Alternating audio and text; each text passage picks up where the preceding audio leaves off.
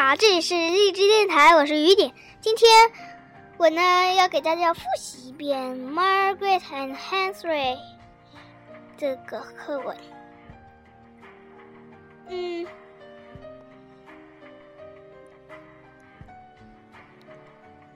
复复习没关系吧？嘿 嘿，是，哎，嗯，我。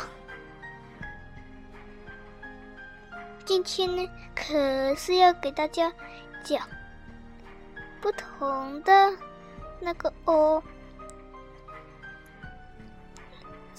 这个我头呢还是要讲的哦。好，开始。Margaret and Henry by Carol Desmond。Margret and Henry.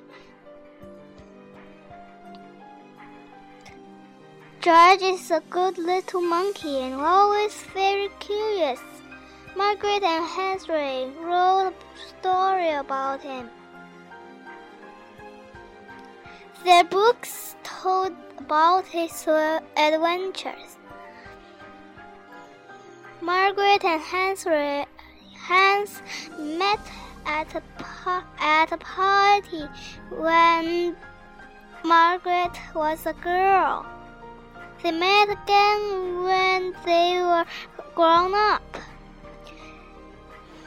Then they began to write and draw pictures together.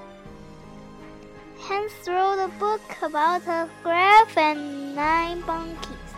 One of the monkey was, monkeys was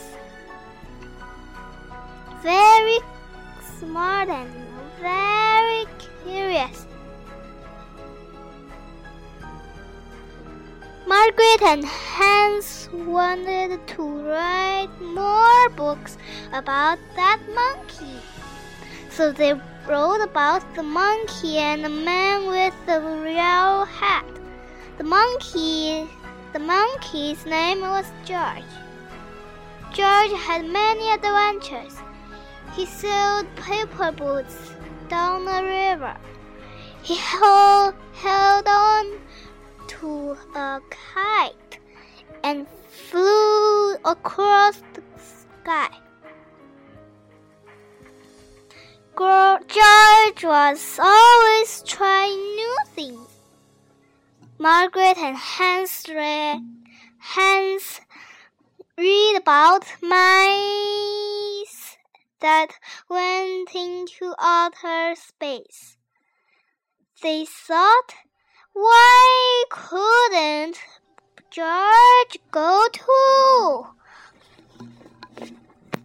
So they wrote about George riding, in a rocket ship.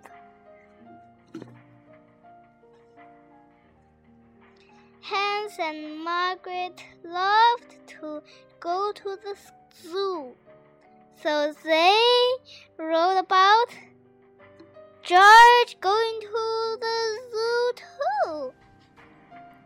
Margret and Hans heard a story about bubbles, so they wrote about George and a big mess. George had to wash floor after he spilled some ink. Spilled some ink. Then the room filled with bubbles. Margret and Hans, Hans do not write books anymore, but George still have new having new adventures.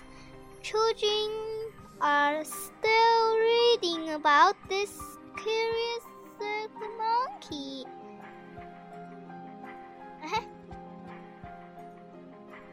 今天要跟你们说的是。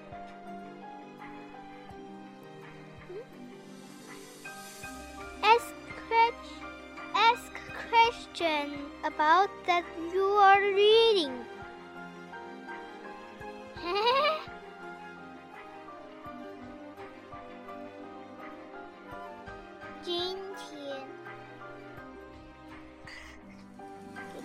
写的很好哦。这个小故事啊，我还有小小小小小小尖，